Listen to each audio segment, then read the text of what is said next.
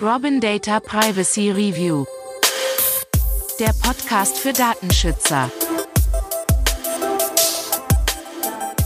Hallo und herzlich willkommen zur siebten Folge unseres Robin Data Podcasts Robin Data Privacy Review, der Podcast für Datenschützer. Mein Name ist Wolfgang Evers und ich freue mich, dass ich diese Woche Professor Dr. André Döring vertreten darf, der sich derzeit im wohlverdienten Urlaub befindet. So, das war für den Anfang schon der erste Datenschutz-Faustbass, denn eigentlich ist es ja schon zu viel Information. Sind Ihre Mitarbeiterinnen und Mitarbeiter auch so auskunftsfreudig? Spaß beiseite. Unsere Themen heute.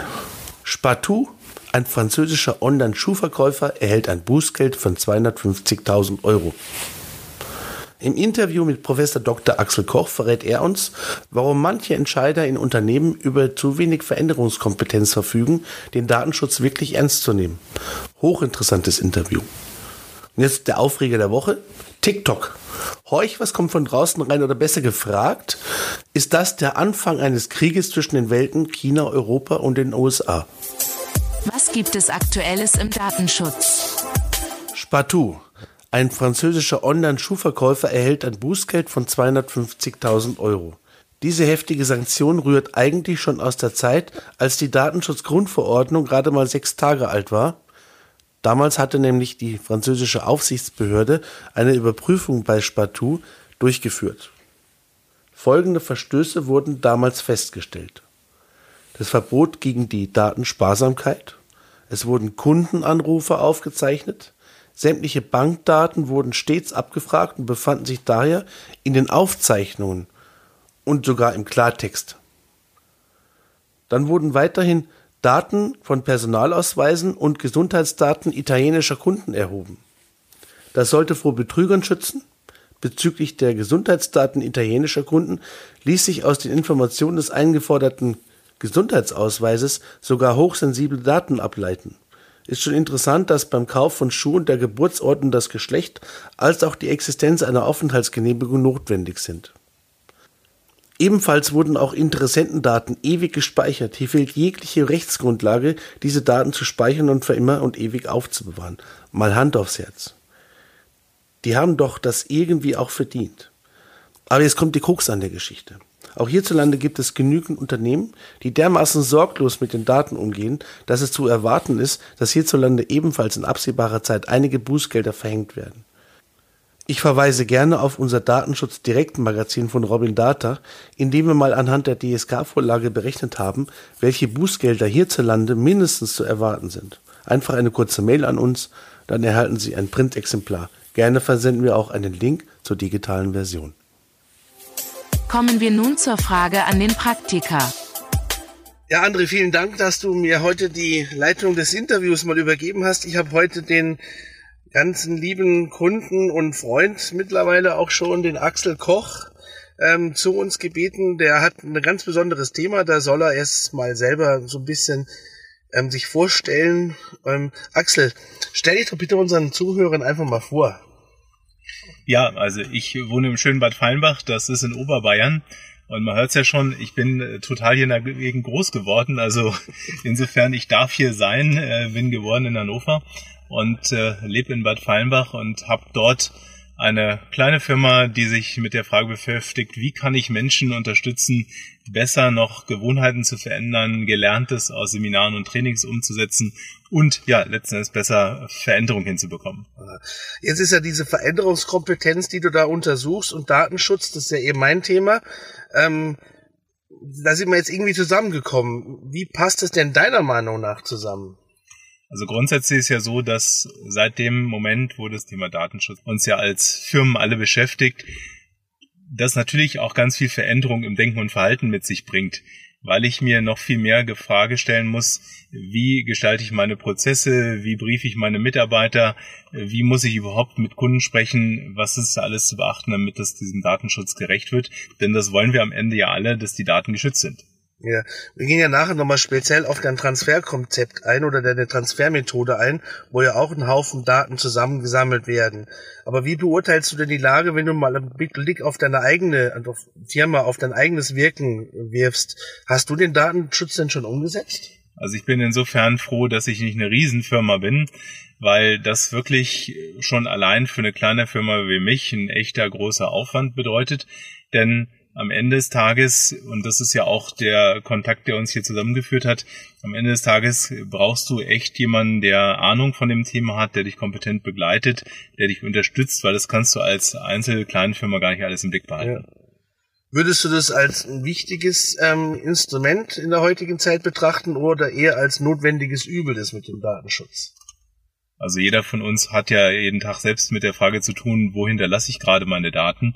Und äh, im Grunde genommen kannst du ja nicht mehr einen Schritt rechts oder links tun, dass deine Daten irgendwo hinterlegt sind. Und ich weiß nicht, wie viel Datenschutzverordnungen ich schon angeklickt habe, in der Hoffnung, die Leute werden das gut machen. Also im Grunde genommen ist ja ganz oft, dass die Firmen sich damit beschäftigen und du als Verbraucher die Hoffnung hast, dass sie das gut tun. Und natürlich gibt es dann immer diese Schlagzeilen aus der Presse, wo man merkt, es war doch nicht so gut. Mhm. Wenn du jetzt mal auf deine Kunden blickst, äh, wie würdest du denn beurteilen? Haben die den Datenschutz schon umgesetzt oder ist das eher noch so ein stiefmütterliches Kind, was sie da betreiben? Also ich glaube, man muss immer unterscheiden, was für eine Firmengröße du hast. In dem Moment, wo du wirklich äh, große Unternehmen hast, die haben eine komplette äh, klare Linie, eine Philosophie, wo die im Grunde genommen sehr genau das durcharbeiten, das Thema Datenschutz, dass es für die konform ist. Äh, die haben ihre Prozesse, die haben äh, ihre Experten und insofern, da läuft's finde ich, relativ einfach und eindeutig, weil du im Grunde genommen da auf Augenhöhe arbeitest.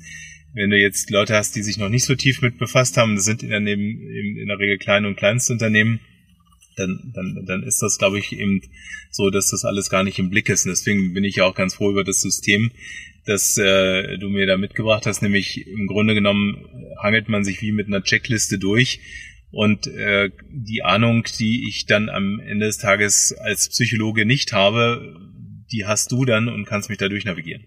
Ja, nette Überleitung, denn jetzt interessiert mich einfach mal so, was deiner Meinung nach die Veränderungskompetenz vielleicht auch in Führungsetagen grundsätzlich damit zu tun hat, dass vielleicht auch hier ähm, das Thema Datenschutz jetzt nicht so unbedingt ernst genommen wird. Na, grundsätzlich ist ja so wie bei allen Veränderungen, das erste hast du diese Offenheit, Gut, die hast du zwangsmäßig äh, durch die Gesetzeslage, dass du dich damit auseinandersetzen musst. Aber das heißt ja noch nicht, dass du dich dann da gut mit auseinandersetzt, zwangsläufig. Und äh, wir erleben das ja immer wieder, dass in dem Moment, wo kein Bedrohungspotenzial unmittelbar vor der Haustür steht, dass äh, bestimmte Aufgaben und Themen dann auch relativ schnell runterrutschen, ob das Klimaschutz ist, ob das äh, Corona ist, ob das am Ende des Tages irgendwelche anderen Themen sind. Deswegen Datenschutz merkst du nicht im ersten Moment als Firma, und äh, insofern kann es sehr schnell sein, dass du das nicht auf der Prio 1 hast, obwohl natürlich jeder dir ja. sagt, dass es so wäre. So, und dann kommt aber der interessante, wichtige Punkt. Du hast dann verstanden, was du alles in deinen Prozessen umsetzen musst. Und dann fängt es ja an, das zu tun und Gewohnheiten aufzubauen, Strukturen und Prozesse und Mitarbeiter dazu zu briefen. Und äh, jede einzelne Thematik äh, sorgt dafür, dass du immer wieder nachdenken musst, was hat das eigentlich mit Datenschutz zu tun. Ja. Aber jetzt so diese, diese Kompetenz, die ein Unternehmer mitbringen muss und diese Veränderungsbereitschaft, die ein Unternehmer auch mitbringen muss, um auch dieses Thema Datenschutz endlich mal ernst zu nehmen. Ähm, wie würdest du das betrachten oder gibst du da vielleicht gibst du da vielleicht noch ein paar Tipps her, wie man damit besser umgehen kann oder wie auch ähm, Leute, die in einem Unternehmen die Verantwortung für den Datenschutz haben, aber merken, dass der Verantwortliche selber, also der Chef, die Geschäftsführung jetzt nicht so unbedingt dahinter steht. Gibt es da ein paar Tipps von dir, äh, wie man sowas vielleicht etwas forcieren kann? Ja, sicher, der, der wesentliche Tipp ist ja, wenn ich jetzt als dieser Datenschutzbeauftragte merke, dass das äh, nicht so ernst genommen wird, dann hat man im Grunde genommen aus einer Veränderungspsychologie erstmal die Frage, auf welcher Ebene wird quasi abgewertet, dass es eine Veränderungsnotwendigkeit gibt. Also sage ich, vielleicht im ersten Schritt, ähm, es gibt gar keine Notwendigkeit, mich darum zu kümmern und was zu verändern, weil das Problem gar nicht existiert. Also ich sehe gar nicht den Bedarf. Das wäre schrecklich, ähm, weil es im Grunde ja klar ist, dass jedes Unternehmen betrifft. Die andere Ebene ist in der Regel die, die schlimmere, dass es dann im Sinne einer Notwendigkeit abgewertet wird, dass man sagt, es ist nicht so wichtig, ist nicht so dringend, ähm, geht auch auf dem kleineren Level dann muss man eben die Bedeutung deutlich machen. Muss man fragen, woran macht derjenige fest, dass es nicht so wichtig ist? Was braucht er eigentlich, um das zu merken, dass es wichtig ist? Also diese Sensibilisierung muss ich dann letzten Endes hinbekommen. Und äh, das nächste ist dann, wenn, wenn jemand äh, an der Stelle bestimmte Haltungen hat, dass er sich nicht drum kümmert, also Einstellungen, äh, dann ist es sicherlich interessant, weil du die Erfahrung auch aus der Praxis mit deinen Kunden sammelst. Welche Haltungen begegnen dir denn da, dass Leute sich nicht mit befassen wollen? Mhm. Naja, viele, für viele kostet es Geld, äh, sehen aber dann den eigenen Aufwand nicht, den es kostet, wenn sie in ihrem Unternehmen selber versuchen umzusetzen, mit wenig Erfolg oder mit wenig Erfahrung. Aber da gibt es schon eine ganze Menge unterschiedlicher Ansichten, da ist eigentlich fast jeder Kunde unterschiedlich. Ne? Ja, was ich auf jeden Fall sagen kann, ist, ich war ja am Anfang auch erstmal mit mir und dem Datenschutz alleine unterwegs und äh, ich habe halt selbst verkauft, wir haben psychologischen Test. Ich habe sensible Daten aus dem Bereich Training und Coaching. Also bei mir ist wirklich äh, ganz wichtig, hier sauber zu arbeiten. Und ich habe gemerkt, man kann nicht alles alleine. Und das ist ja so ein Grundproblem von kleinen Firmen. Die haben nicht eine große Infrastruktur und man versucht irgendwie das allein zu sich zu, zusammen zu basteln. Und äh, bei mir war ganz klar die Entscheidung, nein, ich brauche einen kompetenten Partner, ähm, auch wenn ich als Einzelfirma mein eigener Datenschutzbeauftragter sein könnte. Aber das, ich kann mich nicht um alles kümmern und deswegen würde ich halt immer sagen, jeder hat seine Kompetenzen und seine Fähigkeiten und dann soll der sich äh, vor, vor, vorrangig darum kümmern. Jetzt hast du eine gute Vorlage gegeben. Du hast gesagt, du hast da deine eigene Transfermethode, dein eigenes psychologisches Test ähm, deine eigene psychologische Testplattform. Da sammelst du ja auch ähm, von den Teilnehmern bei dieser webbasierten Befragung einen Haufen Daten. Ähm, kann man denn aus diesen Ergebnissen der, der Daten, die du da sammelst, ähm, Personen einschätzen ähm, oder, oder auch ähm, interpretieren? Ähm, was passiert überhaupt mit diesen Daten? Was ergibt sich für ein bestimmtes Bild von einer Testperson? Nun, also um nochmal deutlich zu machen, was ist mein Geschäft? Ich möchte Leuten beibringen, ihnen helfen, wie sie besser Veränderung hinkriegen, wie sie besser gelerntes aus klassischen Trainings umsetzen, besser verkaufen, besser fühlen, besser kommunizieren, weil die Leute das in der Regel nicht so gut kennen und äh, man das von Silvestervorsätzen ja auch weiß, wie schwer es ist, was zu verändern. So und äh, wenn ich jetzt diesen Test dort den Menschen gebe, dann erfasse ich natürlich erstmal einen Namen, von diesen Menschen, denen ich dort äh, diesen Test gebe. Ich kann aber auch äh, natürlich, wenn das die Vereinbarung mit dem Kunden ist, einen, einen Fantasienamen nehmen. Also ich brauche den Namen nicht zwingend. Aber in dem Moment, wo jemand diesen Testlink äh, bedient, werden natürlich erstmal Daten von diesem Menschen, der diesen Link hat, erfasst. Und das System weiß halt, wenn du mitmachst, das kommt jetzt von dir. Da stehen dann deine Antworten drin, da stehen ein paar statistische Daten drin, äh, die meiner Forschung auch weiterhelfen. So, und da gibt's am Ende ein Profil und dieses Profil sagt etwas darüber, was sind deine Stärken, was sind deine Risiken für deinen Lern- und Umsetzungserfolg und, und das ist die wichtigste Botschaft, was kannst du tun, um wirklich besser zu werden. Mhm. So, ähm, das sehe ich natürlich und wenn ich davon viele Daten habe und eine Gruppe von Leuten, dann kann ich am Ende des Tages zum Beispiel sagen, sind diese Leute gut in der Lage, Rückfälle in alte Gewohnheiten zu managen oder bleiben die in ihren Gewohnheiten hängen? Das kriegt man halt mit. Das ist wie andere Profile und Persönlichkeitstests. Man kriegt ein Bild von Menschen in meinem speziellen Bereich, mhm. wie die umgehen mit Veränderung und Lernen. Also ich habe diesen Test ja auch schon gemacht und am Anfang des Testes war ich etwas skeptisch. Während des Testes war ich dann eigentlich relativ euphorisch und habe mir gedacht, da kommt bestimmt was ganz was Gutes bei raus, um dann zum Schluss zu erkennen, dass es eigentlich schon ziemlich ähm, komplettes Bild über einen Menschen abgibt. Jetzt hast du diese Informationen. Wie gehst du denn mit diesen Informationen um und wer bekommt denn zum Schluss die Ergebnisse dann eigentlich? Ja, in dem Fall ist es so, dass man natürlich im Vorfeld sehr genau definiert, wer diese ähm, Personen sind, die das bekommen. Mhm. Und klassischerweise ist dieses Profil für den Teilnehmer gedacht, dass der das sieht, also schon gar nicht sein Chef oder der Chefchef, -Chef, sondern es ist für den Teilnehmer persönlich, weil es ist ein Entwicklungsinstrument für den einzelnen Mitarbeiter, dass der für sich daraus wächst und lernt.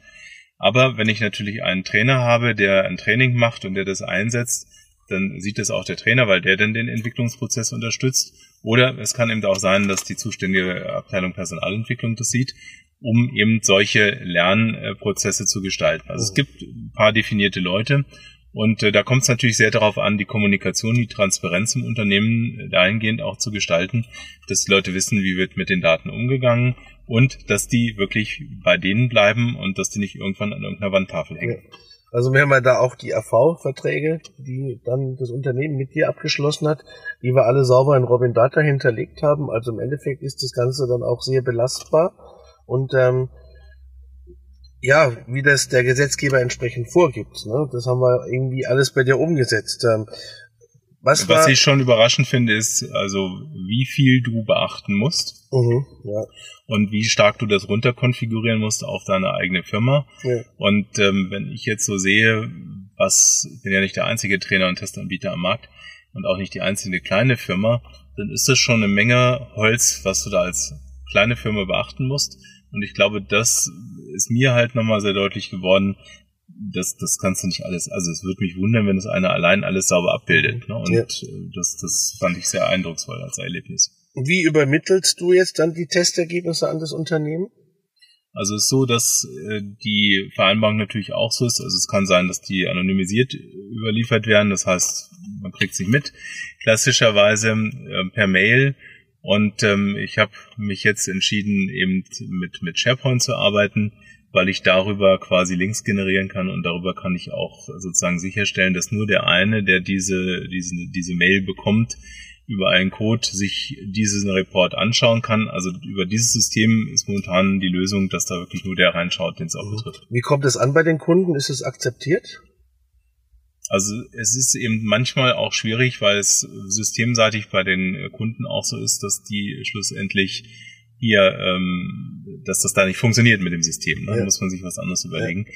Aber es gibt weder ein großes Juhu noch ein großes Oje, sondern ich denke, heute ist die Erwartung, das so zu machen und je weniger Aufwand das am Ende des Tages bedeutet, umso besser funktioniert das. Mhm. Ähm, ich glaube, diese Lösung bin ich ganz froh, dass die so im Wesentlichen ganz gut funktioniert. Ähm, mein einziger Schmerz ist, dass manchmal genau dieser, dieser, dieser Link, den ich da versende, in irgendwelchen Spam-Ordnern verschwindet, weil die Systeme das raussieben und insofern äh, muss ich halt immer nebenschreiben, Achtung, könnte sein, dass sie diesen Code, den sie freigeben müssen, sie dann nochmal im Spam-Ordner gucken müssen. Gut, einen Tod stirbt man, dafür ist relativ einfach machbar.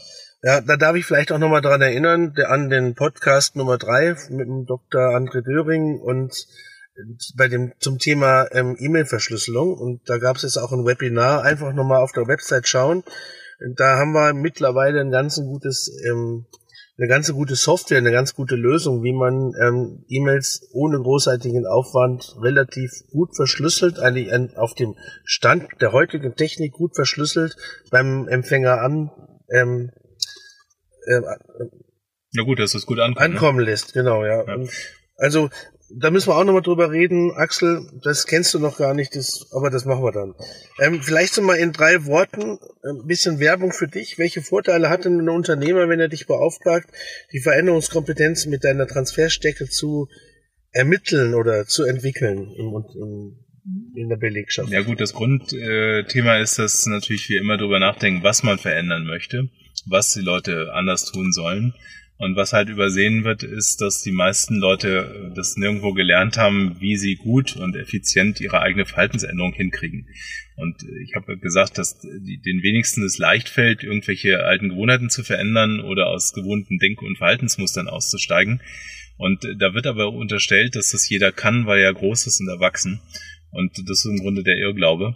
Äh, genauso ist ja auch bekannt, dass der Lerntransfer nach Schulungen in der Regel eher düster aussieht. Mhm. Und ähm, insofern geht's halt immer darum, wie unterstütze ich Trainings in Unternehmen, wie unterstütze ich Veränderungsprozesse in Unternehmen und wie unterstütze ich Menschen in Unternehmen, die ja eben in Zeiten des Wandels einfach eine gute Veränderungskompetenz brauchen, ja. dass sie diese Kompetenzen lernen und hier diese Entwicklung haben. Und ich erfahre immer wieder, dass Leute, die an ihrer Entwicklung interessiert sind und die sich da selbst verbessern wollen, dass die da sehr zufrieden mit sind, weil sie nämlich endlich wissen, wo sie andocken können und was sie tun können, wie sie besser diese Dinge hinkriegen. Ja, das vielleicht auch mal mit Blick auf das Business Continuity Management. Also das heißt, ähm, Maßnahmen im Unternehmen, die das sicherstellen, dass Unternehmen in Krisensituationen eben vernünftig aufgestellt sind. Meinetwegen bestes Beispiel, ähm, der Chef stirbt und der hat die Nachfolge nicht geregelt, keiner ist mehr entscheidungsbefugt etc. Das sind also so auch so Veränderungsprozesse, die in so einem Unternehmen gelebt werden müssen. Und hier sehe ich persönlich auch Führungskräfte ganz klar im, im, in der Pflicht, da auch diesen Veränderungsprozess mitzugehen und auch mit zu begleiten. Also ich glaube, Führungskräfte sind eben einfach eine, eine arme Spezies, weil die nämlich so viel alles auf dem Schirm haben und äh, oft in den Firmen wirklich im operativen Geschäft bis zum Hals mit drin hängen. Man erwartet, dass die alles richten und tun und machen. Und ich glaube, da ist einfach nochmal wichtig, mehr, mehr Platz auch für Führung sozusagen äh, zu ermöglichen. Das ich weiß, ist, ist eine wichtige Frage, die viele Leute beschäftigt. Ja. Äh, jetzt so zum Abschluss. Du hast ja mehrere Bestseller geschrieben, unter anderem das Buch Change mich am Arsch. Bist du gerade wieder beim neuen Projekt? Wie schaut deine Zukunft aus? Was machst du gerade? Ja, also vor dem Buch ist nach dem Buch, oder wie heißt es? Also nach dem Buch ist vor dem Buch, so muss es heißen. Nein, äh, faktisch, dieses Change mich am Arsch, das befasst sich ja mit dem Leiden am Veränderungstempo und äh, dieses Buch soll ja am Ende Leuten, die heute denken, die ganze Veränderung kann mich mal sonst wo, soll ja Mut machen, dass sie nicht da untergehen und dass sie nicht ihre vielleicht Veränderungsfreude, die sie mal hatten, auch völlig verlieren. Und ähm, diesem Thema, wie kann ich Veränderung unterstützen, wie kann ich das besser machen, da denke ich natürlich wieder drüber nach, äh, habe aber, muss ich ganz ehrlich sagen, noch nicht den Abschlussgedanken dazu und den würde ich ja auch natürlich nicht verraten, weil es soll ja erst kommen, wenn es da ist. Ja, ist richtig. Also ich kann nur empfehlen, die Bücher vom Professor Dr. Axel Kocher mal anzuschauen, kann man bei Amazon bestellen. Äh, die Webseite Transfermethode, die hm, ja, Transferstärke. Transferstärke.com Nein, genau, genau. Da kommt man auch hin. Ähm, da kommt man dann auch hin. Also einfach mal reingucken und vielleicht hier das Thema Datenschutz und äh, Veränderungskompetenz mal so ein bisschen zusammenführen und einfach auch mal zulassen in einem Unternehmen, dass man einfach hier, was das Thema Datenschutz, was das Thema IT-Sicherheit, Awareness, ähm, Business Continuity Management anbelangt, einmal mal auch ein bisschen was zulassen, liebe Unternehmer. Das ist ganz wichtig und entscheidet letztendlich, und das sieht man ja jetzt auch in den letzten Monaten, Corona etc., ähm, wie, wie, wie wichtig das für die Existenz und für die Zukunft eines Unternehmens sein kann. Ja, her herzlichen Dank, Axel. Hast du noch was hinzuzufügen? Also was kann man noch hinzufügen nach diesem Blog? Das ist echt eine interessante Frage. Nein, aber ich finde finde das eine, eine ganz wesentliche Idee, nämlich zusammenzupacken, die Psychologie, die IT, Datenschutz, das wächst immer mehr zusammen. Und äh, man braucht beide Blickwinkel und oft ist einer stärker als der andere. Mhm. Und ich würde beides auf die gleiche Ebene heben. Und äh, genau, insofern Veränderung, äh, wenn es so einfach wäre, wird es jeder machen. Und insofern lohnt es sich damit zu befassen. Sehr gut. Ganz, ganz herzlichen Dank. Und jetzt berichtet André über den Aufreger der Woche. Kommen wir nur noch zum Aufreger der Woche. TikTok. Horch, was kommt von draußen rein oder besser gefragt, ist das der Anfang eines Krieges zwischen den Welten China, Europa und den USA? TikTok sammelt Daten, was das Zeug hält. Hier werden neben den üblichen Informationen wie Kontaktdaten, E-Mail-Adresse und Telefonnummer vor allem Informationen zu verwendeten Geräten, Gerätemodell, Geräteidentifizierungsmerkmale, Browserverlauf, Mobilfunkanbieter, Kommentare und Likes, Präferenzen bei den Freunden und viele andere nicht unbedingt für den Dienst erforderliche Daten gespeichert. Problematisch ist, dass das in der Regel von Jugendlichen genutzt wird, für die es eigentlich eine Einwilligung der Eltern braucht, da sie in der Mehrzahl das 16. Lebensjahr noch nicht vollendet haben. Derzeit sind weltweit gut eine Milliarde Nutzer registriert. Das Problem haben aber nur noch andere Social-Media-Plattformen. Nun ist es für diese Personengruppe überhaupt nicht durchschaubar, was da passiert. Vor allem deshalb, weil in der Grundkonfiguration des Accounts erstmal alles irgendwie auf öffentlich steht. Richtig hellhörig wird der erfahrene Datenschutzbeauftragte und auch besorgte Erziehungsberechtigte dann, wenn klar ist, wo die Daten hingehen. Nach China. TikTok gehört der chinesischen Firma ByteDance in Sachen Meinungsfreiheit setzt den Nutzern offensichtlich Grenzen. In China herrscht eine sehr ausgeprägte Zensur und so war in der Vergangenheit oftmals zu lesen, dass unerwünschte, also nicht zur Philosophie von TikTok passende Kommentare einfach gelöscht wurden, Minderheiten beschränkt und Menschen, die profiltechnisch irgendwie aus der Reihe schreiten, auch zensiert werden. Hier wird erheblich zensiert und vor allem diskriminiert. Viel wichtiger ist jedoch die Tatsache, dass China einen Datenschutz hat, der es der chinesischen Staatsregierung erlaubt, auf alles, auf wirklich alles zuzugreifen und es zu verwenden. Datenschützer und Firmen, die mit China in geschäftlichem Kontext stehen oder sogar Niederlassungen haben, können ganze schwermütige Operetten über dieses Thema singen. Mit Blick auf Werbung lässt sich schnell feststellen, dass Daten über die Nutzer auch an Apps-Flyer gehen. Dahinter verbergen sich über 4500 Unternehmen weltweit, die diese Daten nutzen können und so gezielt mit Werbung Geld verdienen wollen. Und das Schlimme dabei ist, dass es keinerlei Transparenz gibt, wo die Daten hingehen und was mit ihnen passiert. Aus den USA bekommt TikTok nun einen massiven politischen Gegenwind. Der Datenschutz ist das Problem. Ein Schelm, der Böses dabei denkt, wenn man mal den Datenschutz in Amerika betrachtet. Bereits am Montag, den 27.07.2020, hatte US-Außenminister Pompeo eine Sperre der App in den Vereinigten Staaten nicht ausgeschlossen. Zu groß sei die Befürchtung, dass der chinesische TikTok-Betreiber ByteDance private Daten von Nutzerinnen und Nutzern der chinesischen Regierung zugänglich macht. Am Freitag dann legte der US-Präsident nach. Wir beobachten TikTok und werden es vielleicht verbieten. Oder wir tun andere Dinge, wir haben Optionen. Andere Optionen? Kurze Zeit später erklärte Trump vor Journalisten, er wolle TikTok aus den USA verbannen. Schaut man sich mal den mächtigen Herren aus Amerika an, werden einige Reaktionen und Verhaltensweisen der letzten Zeit in Erinnerung kommen.